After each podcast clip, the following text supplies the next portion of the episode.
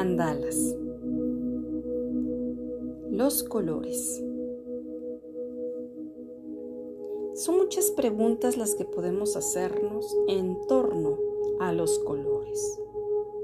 Si son primarios, las combinaciones, si existen círculos cromáticos, etc. Pero yo agregaría la siguiente pregunta. ¿Cuál es el significado de los colores? No es casualidad que tú elijas un color determinado es causalidad. Sí, dale vida a tus mandalas y llénalos de color. Yo soy tu amiga Ani Girón. Gracias, gracias, gracias.